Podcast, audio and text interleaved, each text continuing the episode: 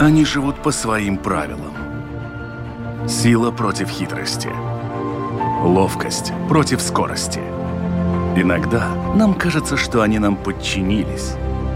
Или что знаем о них все. Но чаще это не более чем заблуждение. О нас в жизни животных и о них в нашей жизни. В программе «Дикая натура» Когда кто-то упоминает название породы ретривер, перед глазами сразу всплывает образ или черного, как смоль, лабрадора, или золотистого ретривера, которые являются обладателями славы невероятно спокойных, дружелюбных и неагрессивных собак. Вся их внешность демонстрирует, что перед нами эдакий плюшевый уволень, которого хочется потрепать за ухом и дать вкусняшку. Но часто люди забывают о главной сути этих собак, а это охотники. И эти инстинкты можно и нужно использовать. И для этого совершенно не обязательно брать ружье и идти в кого-то стрелять. Уже очень давно существует альтернатива, которая, во-первых, выводит ваши отношения с собакой на новый уровень, а во-вторых, дает вашему любимцу целую палитру позитивных эмоций. Именно об этом мы и поговорим в этом выпуске программы «Дикая натура». Меня зовут Дмитрий Шандро, а моя собеседница на этот раз – заводчица золотистых ретриверов, сертифицированный тренер, член правления латвийского клуба «Лабрадор-ретриверов», кинолог, участница международных соревнований Наталья Кобзара. Наталья, здравствуйте. Здравствуйте. Итак, э, у нас было несколько программ, которые были посвящены различным способам досуга, различным спортивным дисциплинам когда человек может заняться чем-то со своим четвероногим другом. Это были аджилити и многие другие. Вот э, вы занимаетесь такой дисциплиной, которая называется охотничье обучение ретриверов. И вот тут у меня сразу вопрос. Все предыдущие дисциплины, о которых мы разговаривали, они касались собак в целом. Понятно, что есть более предрасположенные и менее предрасположенные, но э, в данном случае упоминается прям вот конкретная порода. А почему так? Ну, э, начнем э, как бы тогда от печки, да. Все-таки ретриверов придумали для того, чтобы они были помощниками человеку на охоте. Э, и именно на определенном виде охоты. То есть э, ретриверы подают, да, это портировочные собаки, которые апортируют дичь и приносят, да. Это в основном, скажем так, это все-таки по водоплавающей птицы они специализируются, да.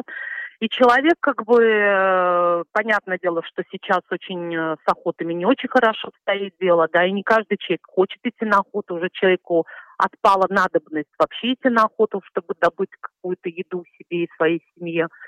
Поэтому как бы мы э, используем вот эти инстинкты именно ретриверов, да, в апортировке – для спорта, для занятий, для досуга. Это достаточно интересный вид деятельности, да, и сейчас он очень на высоком уровне находится, на международном уровне, скажем так, очень много международных различных состязаний происходит, да, вплоть до того, что какие-то кубки европейские, да, и мировые. И это очень интересно, это очень увлекательно, это каждый раз что-то новое – и людям нравится, и, конечно же, собакам это безумно нравится, потому что мы используем конкретно их инстинкты для того, чтобы мы могли вот развивать их возможности. Но ведь обычно, например, те же самые ретриверы идут э, всегда в связке, с, например, с лабрадорами. Но у вас лабрадоры в дисциплине не упоминаются. Это как раз неправильно, это заблуждение. Очень многие думают, что ретриверы – это только золотистые ретриверы. Нет, лабрадор-ретривер, золотистый ретривер – часопик ретривер, э, новошотландский это тоже ретривер. Это так же самое, как овчарки, да, вот допустим, да, есть немецкая, есть э, кавказская, есть там, но это все овчарки. И вот эта группа ретриверов, это тоже все ретриверы.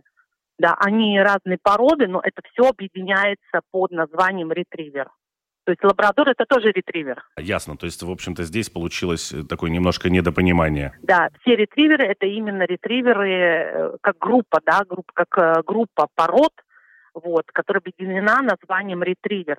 И вот все их инстинкты, вот все эти собаки, все ретриверы, они могут участвовать да, в соревнованиях. Это конкретно эти соревнования происходят именно только для ретриверов. Скажу так, что изначально как бы мы навыки ретриверов использовали на охоте. Но как сезон охотничий, он достаточно короткий, да, то есть мы знаем, как там осенью, там и по весне. Что остальное время делать? Ну вот охотники в Англии придумали такое занятие, как э, имитация охотничьих условий, но без использования уже дичи, да. С выстрелом все так же происходит, но с имитация, ну, имитирует дичь именно какие-то поноски, да, предметы портировочные. В нашей ситуации это дамисы с определенным весом, определенного цвета, да, и они разбиваются особенности собаки. То есть искать, находить, приносить. Э, ну вот это все то, что у ретривера заложено природой, вот это все мы используем. Если это имитация охоты, то, видимо, соревнования и занятия происходят исключительно, в общем-то, на природе. Или в закрытых помещениях это тоже возможно? Нет, нет, это невозможно в закрытых, потому что нету таких э, помещений, как бы, которые позволят нам такие просторы делать, потому что ретриверы подают достаточно больших расстояний и невидимых. То есть э, подачи бывают различного вида, да, то есть они бывают видимые, невидимые, когда собака абсолютно не знает, где, и задача хендлера или проводника, да, то есть э, навести собаку, довести до цели и объяснить, что мы от нее хотим. Вместе ей нужно найти этот предмет. То есть собака об этом не знает даже, где не видела, не понимает, не знает. Только на управлении и на контакте собак вот Сендлер может это сделать. Если мы говорим о том, что, в общем-то, это имитация охоты, соответственно, понятно, что, например, даже дичь заменена некими предметами, которые ее роль играют. Можно ли такую собаку использовать в настоящей охоте, если, ну, допустим, владелец этого желает? Или она уже обучена как спортсмен, и это ничего общего с настоящей охотой не имеет? Ну, я вам скажу наоборот, как бы тех собак, которые сделаны, да, как спортивные собаки, если она, у нее нормальный породный темперамент, а, она берет э, дичь, то есть э, как бы любую птицу берет, с ней нету проблем идти на охоту. Более того, да, эта собака в охоте более удобная, потому что на охоте тоже возникают различные ситуации, когда охотник вынужден, да, то есть, э, то есть, скажем так, что на охоте собаке чаще приходится не подавать. Вы понимаете, о чем я? Да, это когда собака должна быть выдержана, сидеть спокойно, не орать, не скулить, не рваться, сидеть спокойно рядом с охотником и ждать, когда ей дадут команду на принос, да, на подачу. Это очень важно на охоте, потому что можно э, попасть э, и в ситуацию, когда и будет небезопасно для собаки, и когда собака может помешать охотникам, и когда собака может спугнуть дичь, да, потому что птица там где-то прячется и которую нужно подать конкретно определенную в определенном порядке, она должна быть спокойно, тихо идти туда, куда ей сказали, а не бегать э, сумасшедшими там галопом по всему пространству и мешая и охотникам, и также пугая птицу. Это очень важно. Но, допустим, не всякая охотничья собака, да, если она сформировала уже свое представление о том, как что такое охота, и она вышла из-под контроля на охоте, может участвовать в спорте, потому что в спорте очень строго там карается различные нарушения там дисциплины, да, ну, очень строго карает и сразу ноль ставит э, на соревнованиях. Собака как бы уже вылетает из претендентов на какие-то высокие места. Если мы сейчас, допустим, немножко затронем э, вопрос, вот как раз вы упоминаете дисциплины, дисциплины, э, люди, которые, в общем-то, далеки, я тоже далек от охоты на дичь, но, например, когда-то там в детстве играл в модный компьютер Atari или в другую приставку, там были такие охоты на уток, ну что там, ну выстрелил утка, куда-то плюхнулась, собачка убежала, собачка принесла, и, в общем-то, на этом понимание охоты с собакой на водоплавающих заканчиваются. У вас, наверное, большее количество дисциплин или в чем заключается? Вот давайте теперь попробуем по порядку разобраться, какими навыками должна обладать собака, которая вот в этом виде спорта, как охотничье обучение ретриверов, участвует? Так, ну самое первое, это собака должна быть, э, конечно же, спокойная, должна быть очень э, выдержанной, да, и должна понимать команды своего хозяина или проводника или охотника, да, то есть как бы это собака должна быть очень контактная. Собака не должна быть трусливой, да, она не должна бояться ни чужих людей, никаких выстрелов, да, то есть не должно быть никаких реакций таких. Собака должна быть дружная по отношению и к людям, и дружелюбной, и по отношению к другим собакам, потому что приходится ретриверам на охоте работать иногда бок о бок с другими собаками, да.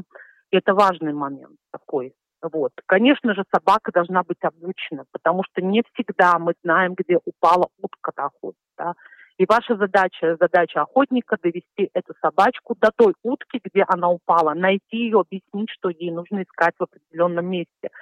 Потому что если собака будет работать только обыском все время, да, допустим, длинная подача, там подранок упал где-то, ушла эта утка куда-то за пределы водоема, в поле куда-то. Если собака не видела, а вам нужно ее, эту утку подать, вы должны объяснить собаке, как ей максимально быстро дойти до этой утки. Иначе собака будет искать по всему полю, по всему озеру, она просто устанет. И такая собака на охоте, конечно, ну, не будет такой долгой, потому что, ну, наша задача как раз-таки максимально быстро довести собаку до дичи. Понятное дело, если это видимая утка, она упала, собака ее видела, там все очень понятно. Собака принеси, собака сработала, все. Но ведь очень часто бывает так, что собака не видела. И терять эту утку просто, ну, жалко, обидно. Вы упомянули, что собака должна быть очень уравновешенной, очень усидчивой, но это условно эмоциональная составляющая. А как перевести это в цифры? Ведь спорт это не про эмоции, спорт это про цифры. Как замерить, что вот эта собака более усидчивая, чем эта? Секундомеры или каким-то образом другим замеряются вот такие параметры? Нет, ну это обычно проявляется в процессе тренировок, да, то есть это же не просто мы берем собаку и сразу идем с ней на охоту. Для того, чтобы собаку вывести на охоту или на соревнования, соревнования, да, нам сначала нужно ее обучить и проверить. То есть понятное дело, что есть собаки очень горячие, очень холеричные, и вот с ними, конечно, ну, более трудно. Более трудно и на соревнованиях, более трудно и на охоте. Но эти собаки зато обладают более выраженной мотивацией, да, то есть они готовы работать больше, чем собаки, которые такие немножко спокойны, да. То есть вот это вот тот самый баланс нам нужно соблюсти, где собака, желание собаки работать на человека, не на себя ни в коем случае, а именно на человека, да, вот этот баланс должен быть вместе с тем же спокойствием, да, с уравновешенностью. То есть вот это очень важно, вот поэтому ретриверов и выбрали для такой роли, потому что у них, наверное, нервная система находится вот в этом балансе, да, и процессы торможения и процессы возбуждения где-то тоже находятся, ну, хотелось бы, чтобы находились, да, в одинаковых пропорциях. Ну, нет, тренировки – это все прекрасно и понятно, но вот вы тренируете свою собаку, и я тренирую свою собаку. Мы встретились с вами на соревнованиях. Мы выполняем, очевидно, одни и те же дисциплины, и кто-то из нас должен выиграть, а кто-то из нас должен проиграть. Как это определить? Вот, например, ту же усидчивость. Как это замеряется? Смотрите, вот, ну вот представим, вот старт происходит выстрел, собака очень возбуждает, потому что любую охотничью собаку очень возбуждает выстрел. Вот тут главное, чтобы собака усидела на месте, потому что мы работаем на соревнованиях без поводка, да, то есть все, все собака сама тебе должна учиться контролировать и уметь уже на соревнованиях это делать. То есть происходит заброс предмета. Это бывает, ну, для более младших классов, потому что у нас наши соревнования делятся по классам, да, начинаются бинерсы, навальцы, open и винеры, да, то есть, соответственно, бегиновцы это совсем такие молодые собаки. И у них, конечно, расстояния более вменяемые, небольшие расстояния. В классе, допустим, э, винеров это могут быть 200 метров расстояние, да, заброса. Вот. И как бы смотрится, оценивается, как собака сидит после выстрела, как она выстрелила, как она выждала, как она пошла по сигналу своему человека на подачу, как, какой траектории идет самый прямой, самый короткой, самый правильный как она берет, находит, то есть нюхает, да, в ареале, то есть ареал, где упал предмет, она должна пронюхать, найти его, взять, аккуратно принести, отдать четко в руки и занять исходное положение. Вот это все в комплексе оценивает судья. Да? То есть есть штрафные моменты, это все прописано в правилах, за что штрафуется, за что обнуляется собака, за что снимаются пункты. Это все есть и как бы вот это, тут все, конечно, прозрачно и понятно. Собака либо умеет это делать и делает это хорошо, либо чуть хуже, либо совсем не делает. То есть, э, в общем-то, оценочная система бальная, а не на скорость. Там, какая собака быстрее достала утку или принесла? Да, именно бальная. Именно бальная, да. Конечно, скорость тоже учитывается. Очень медленная собака будет терять всегда пункты, э, потому что мы же а, как бы представляем, что это охотничья ситуация и она должна максимально быстро подать эту птицу, потому что если, например, это подранок, и собака слишком медленная или такая ленивая, то, конечно, этот подранок уйдет слишком далеко, и, возможно, это мы уже его не найдем никогда.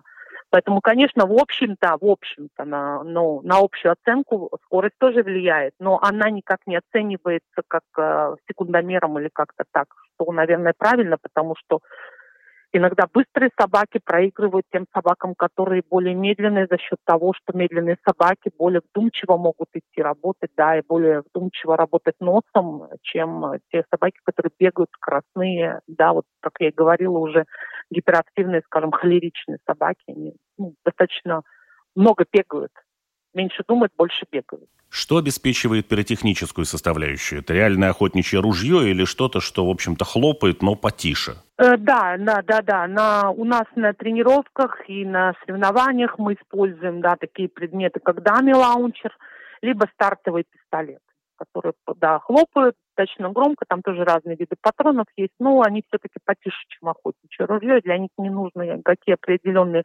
разрешения, этим можно заниматься вплоть до того, что у себя там на каком-то хуторе спокойно вы можете тренировать собаку с выстрелом. Предмет, который изображает жертву. Это действительно похоже что-то на утку или это какой-то условный предмет, некая гиря? Ну, скажем так, да, это некий условный предмет, это такая поноска, да, которая берется с собакой по центру. Он очень похож на большую-большую толстую сигару, да, и вес у нее 500 грамм. Это стандартный предмет, 500-граммовый дами его называют. Именно такие предметы собака ищет, собака находит, собака подает. И вот э, на всех соревнованиях они все вот именно такого вида, такого веса и такого цвета, да, то есть все одинакового зеленого цвета, чтобы, ну, чтобы не было видеть, чтобы не было найти, где собака должна работать больше инстинктами, то есть носом, нюхать чем просто глазками увидела и принесла. Что еще хотела сказать по поводу этих дамисов, да, это на самом деле очень удобно, потому что э, это дает возможность любому человеку заниматься своей собакой, не только охотнику, да, а просто простому обывателю, человеку, который вообще не любит, например, там дичь, не ходит на охоту и никогда не пойдет, но хотел бы заниматься чем-то своей собакой, реализовать инстинкты своей собаки – вот это прекрасная, конечно, возможность. Англичане придумали это, и низкий им поклон за это, за то, что мы имеем все в Европе, в Америке и во, все, во всем мире возможность тренироваться и заниматься вот таким вот делом с своими собаками любимыми. А вот, э, допустим, вы говорили, что можно переключить собаку и на спорт, и, в общем-то, на реальную охоту, и даже и там, и там участвовать при большом желании. Но ведь вот эта вот даме, она вообще никак не похожа на утку ни внешне. Очевидно, пахнет она тоже не как утка. И э, нет ли риска, что, отправив собаку за какой-то добычей, я получу вместо желаемой птицы какую-нибудь пластиковую бутылку, которую какой-нибудь нечистоплотный рыбак бросил в кустах? Скажем так, вероятность ошибиться собаки всегда есть. Собака, собака тоже живой организм, они тоже ошибаются. Но, в принципе, конечно же, дичь – это более сильный уровень раздражителя для собаки, чем какая бы то ни была апортировочный предмет, бутылка или что-то.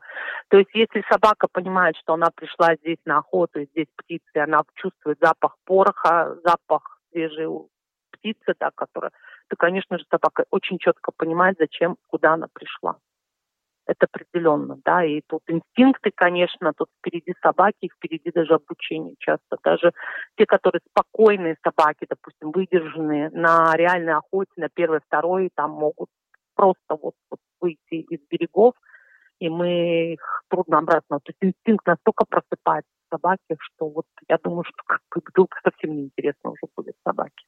А наоборот, возможна ситуация, например, на соревнованиях, ведь, э, как вы сказали, что все проводится в природе, то водоемы наши, в общем-то, утки далеко не самый редкий гость. И вместо того, чтобы бежать за этой апортировкой, оно побежит э, за реальной птицей. За живой птицей не побежит, потому что как бы собака уже, которая приходит на соревнования, она уже понимает, что это живая птица, что в нее не стреляли, что происходит действие все немножко в другой то есть это вот как раз тот процесс обучения, который мы проводим до того. И как, и как бы наши собаки, которые даже ходят на реальные охоты, да, с ними можно спокойно гулять во всех парках, где, где эти уточки ходят. Они, они очень четко понимают, что вот эта утка, она здесь живет, здесь мы и не охотимся, здесь мы гуляем. То есть вот, вот тут в голове у собаки есть уже информация. То есть они все понимают прекрасно. Но для этого мы должны поработать и обучить их для того, и объяснить им эти ситуации. Вы упомянули, что, в общем-то, существуют различные расстояния, на которых нужно спортивный этот э, снаряд искать. А каким образом делается так, чтобы все собаки, которые участвуют, например, в одной и той же группе, в одних и тех же соревнованиях, были в примерно равных условиях? Кто эти предметы закидывает? Это человек или это какая-то машина? Нет, это человек, это, тут очень важный момент, который мы упустили, сейчас я скажу, да, то есть в правилах нашего, нашего спорта прописано о том, что все собаки, участвующие в этом тесте, это тест называется, да, это working тест, рабочий тест для ретривера, все собаки должны иметь абсолютно одинаковые условия. То есть каждая собака имеет, то есть каждая собака проходит упражнение одно и то же. Человек, который забрасывает предмет, он стоит в одном и том же месте или подкладывает, да, незаметно, да. Выходит собачка, ну, пара, то есть у нас парный, скажем так, командный спорт. Это имеется в виду собака и ее проводник или хозяин. Вот это команда. И вот тут задача э, этой команды максимально быстро, качественно подать предмет. То есть оценивается работа не только собаки, но и работа хендлера, который вот работает с ней, да, в связке. Вот в этот момент, вот на этом задании. То есть это групповая оценка вашей совместной работы. Это делает этот спорт еще более интересным. Это не только вот то, что вы, а именно вот не только что собака, но и вы. Вы команда. Вы выходите командой на старт, вы работаете командой и оцениваетесь как команда. И забросчики, помощники, да, как раз они, вот то, что мы, вы спросили, как раз они стоят в одном и том же месте, в одно место забрасывают. Вы пришли, ваша команда выполнила задание или не выполнила, потом следующая команда приходит, опять выполнила, не выполнила, и оценивает, то есть бальной системой судья смотрит, кто, и в конечном итоге мы понимаем, кто сегодня выиграл. Бывает так, что одинаковые баллы набрали, да, то есть несколько команд, и тогда делается еще дополнительное одно задание, как его называется, перестрелка, да, которое выявляет победителя. И вот тогда уже играют там баллы, эти полбалла уже могут играть большую роль. Каждом виде спорта бывают ситуации, ну, по крайней мере, во многих, когда спортсмены оказываются крайне недовольны тем, каким образом прошло судейство, касающееся их самих. Понятно, что победитель всегда доволен судейством, все остальные по мере удаления от призовых мест все менее и менее счастливы. Можно ли оспорить каким-то образом или засудить вот такую пару спортсмена с собакой? Ну, скорее всего, нет. Ну, конечно, есть, конечно, предпочтение. Каждый судья кого-то больше нравится порода, допустим, кому-то нравятся больше лабрадоры, им больше нравится. Но, в принципе, у нас достаточно объективный вид спорта, потому что все зрители, все участники, они видят, как задание выполняет собака. И как бы это все очень понятно. Собака либо может и умеет это делать, хендлер умеет работать с собакой, у них прекрасный контакт, они в связке прекрасно работают, либо этого нет. И это видно всегда. Поэтому очень трудно здесь быть каким-то субъективным. Да, ну, конечно, есть там нюансы какие-то, но по-серьезному, ну, я не думаю, что это можно где-то как-то вот досудить спортсменов, то есть команду эту. По крайней мере, я никогда не видела, сколько я ездила, да, по Европе, и вот я не видела так, чтобы откровенно могли кого-то засудить. Ну да, там кому-то чуть-чуть больше баллов могут поставить, кому-то где-то балл скинуть, но это не так критично. И, в принципе, если собака у тебя достойно, и вы с ней э, достойно можете работать, то ну, тут без вопросов обычно. Все животные имеют совершенно разные характеры. Вы тоже упомянули, что, в общем-то, у ретриверов есть и холерики, и сангвиники, и там кто угодно. Э, как быстро можно понять, что, ну, ребят, это прям вот не ваше? Или, в общем-то, труд способен сделать из холерика самую усидчивую собаку на свете? О, это самый интересный, наверное, вопрос. Я скажу вам так, да, вот я занимаюсь много с разными собаками, с разными людьми. Ко мне приходят э, люди с разным, уже со взрослыми, сформированными, бывает, собачками, которым я понимаю, что вот эта собака, ну, максимально, что мы можем с ней делать, ну, довести ее до какого-то навайс-класса. Каких-то большие результаты они не получат. Но тут очень важно понимать, что человек ждет, да, который приходит в этот спорт, что он ждет, какие цели перед собой ставит. Ведь очень многие не стремятся участвовать в каких-то больших соревнованиях, ездить по миру. Им достаточно того, что они могут вместе со своей собакой, собаке дать полноценную жизнь, да, занимаясь с ней чем-то, да, и реализуя ее потребности, потому что охотничий инстинкт – это одно из, один из основных инстинктов собаки, охотничьей породы, да, наравне там, с пищевым инстинктом, там, половым инстинктом и прочим, да, это такой же инстинкт, который требует реализации. Если человек может дать ему эту реализацию, то есть это очень меняет отношение человека с собакой, потому что как раз-таки, как я говорю всем, да, Вот то, что собака вам пришла, принесла и отдала в руки дичь, это ну, максимальное доверие собака вам показала. Потому что для любой охотничьей собаки дичь это, ну, это так классно, это так важно, ей так хочется этим обладать. Но она берет и отдает человеку своему, да, то есть, ну, это правда, это здорово, это, ну, классно. Это меняет отношения. Вот люди приходят, э, собака, которая невоспитанная, которая ничего не хочет, она ходит, занимается всякой ерундой на прогулке, да, и они потихонечку начинают втягивать собаку, берут там портировочный предмет с собой на прогулке, начинают тренировать просто даже на прогулке подачу. И они видят, как день за днем их отношения начинают с собакой меняться, как собака становится интересна со своим владельцем, а не делать что-то на прогулке в лесу, там какой-то ерундой заниматься, да. Причем ерунда может быть небезопасной и для людей окружающих, и для собаки. А так собака находится в контакте с человеком, потому что это контактный вид спорта, да, то есть мы в контакте находимся с собакой на протяжении всего, всего соревновательного дня, а он бывает от рассвета и до заката. Вот. И собака тренируется и физически, и также тренирует нервную систему. Это очень такая хорошая тренировка для собак.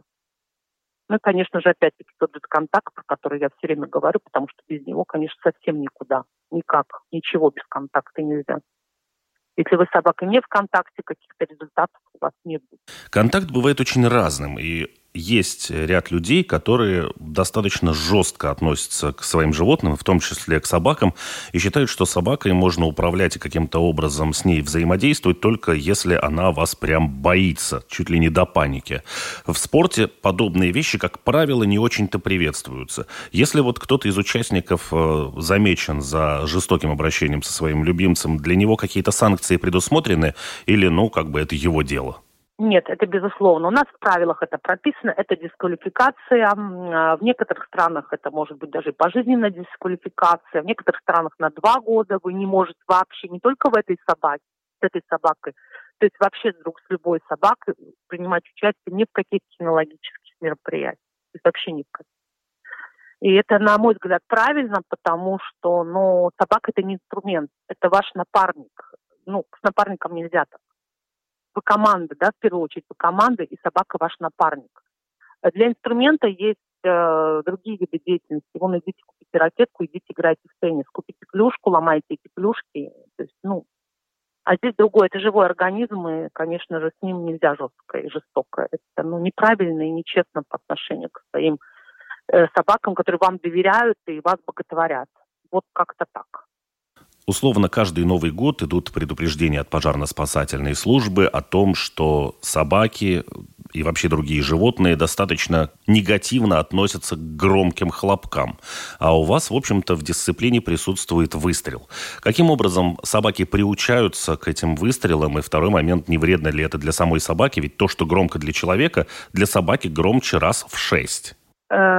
Приучаются, значит, смотрите, с самого раннего детства мы щеночков берем и начинаем брать на занятия, на тренировки. Издалека собаки слушают выстрел. Сначала, да, самый первый этап, совсем издалека. Мы играем. То есть если собачка показала какие-то реакции, Самое правильное для человека не закреплять эти страхи у собаки. Тут очень важно сделать вид, что ничего не случилось, да, потому что чаще всего боязнь каких-то громких звуков чаще всего это неправильное подкрепление самим человеком вот, вот этих периодов, когда собака испугалась, и мы очень неправильно человек отреагировал на испуг собаки. То есть э, максимально вот первый раз мы должны максимально быть готовы к тому, чтобы собаке сделать э, комфортно этот момент, да, то есть не поощряя ни в коем случае вот этих страхов, не жалея, не гладя, не кормля. То есть мы максимально должны сделать так, что как будто ничего не случилось. Да? То есть вот это обычная ситуация. Взяли собачку, пошли, поговорили с ней, выполнили какие-то команды, может быть, под выстрел, да, и вот это все.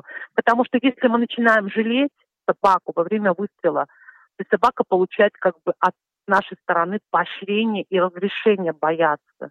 Второй раз она сделает точно так же, а третий раз она будет искусственно вызывать страх у себя. И чаще всего я вижу именно как раз такие страхи искусственно созданной собакой, что собака думает, чтобы меня пожалели, мне сейчас нужно бояться, да, то есть чтобы мне было комфортно, мне нужно бояться. А это правда неправильно и нехорошо. Есть, конечно, крайние случаи генетические, когда в собаке генетически закреплен этот страх. Ну вот да, есть такие собаки, с ними трудно, и люди, к сожалению, знают таких людей. У меня есть знакомые, которые никуда не могут на Новый год уехать, потому что они сидят в ванной на новогоднюю ночь вместе с собакой своей. Да, это сложно, это тяжело, и такие собаки ну, скажем так, обуза некая на праздничные дни и привязка к дому. Ну, вот так происходит, так есть, к сожалению. И тут ничего невозможно сделать, кроме как как-то формологически помогать, какие-то таблетки, препараты давать. Плюс быть рядом с своей собакой вот в эти дни. Но самое страшное, те собаки, когда они становятся пожилым, да, то есть уже сердце там и здоровье уже такое не очень хорошо. Тут страшно, что при канонаде, что собачка может здоровье это не выдержать. А если это все-таки действительно не патология, а вот, как вы говорите, неправильные сигналы, которые привели к тому, что у собаки есть там привязка от того, что она э, заводится на вой или лай, и куда-то забивается, и таким образом привлекает к себе огромное количество позитива, внимания и, и так далее. То есть этот процесс можно как-то повернуть вспять, если, допустим, кто-то этого не знал, и следующий момент, он уже не касается спорта. Один момент делать, что ничего не случилось, вид, когда это в поле, это одно. А когда, допустим, у меня сосед во дворе бабахнул там какую-то ракету, и у меня собака залилась, то вокруг меня живут другие соседи, которые начинают, в общем-то, на меня как минимум косо смотреть за то, что она орет. Я всегда говорю, что вы живете со своей собакой, да, я понимаю, что есть люди, соседи и прочее, но моя задача в такую ситуацию, то есть помочь своей собаке максимально, невзирая на то, что с людям я потом смогу объяснить, что произошло, как и почему.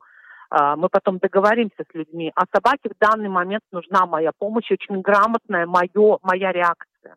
Поэтому всегда, конечно же, я советую все-таки в, это, в этот момент жить со своей собакой и смотреть свою собаку. А с людьми потом разбираться.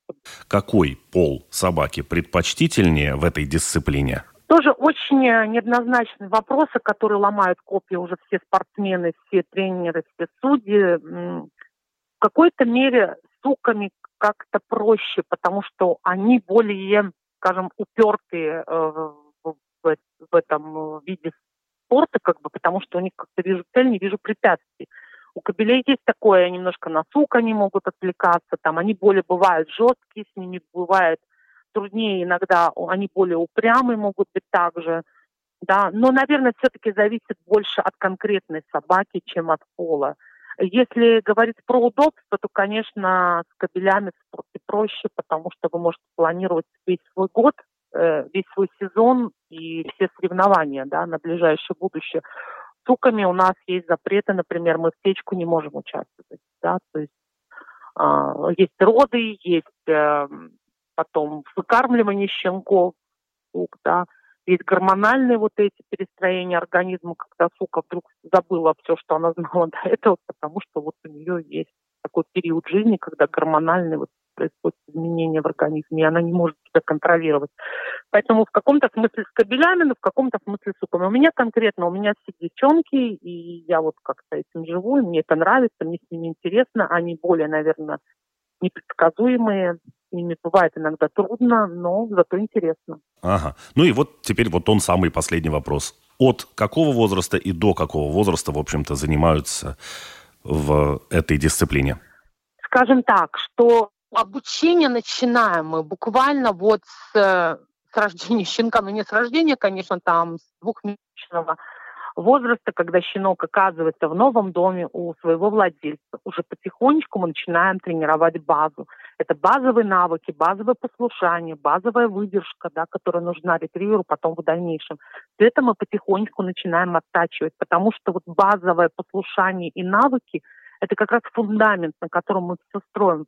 В дальнейшем все, все вот это вот все наши навыки, обучение, все строится вот только на этом фундаменте. Поэтому если у вас нет базового послушания, нету э, хорошего хождения рядом, нету контакта, нету выдержки, то дальше нету смысла вас учить ничему, пока вы не научите собаку вот этой базе.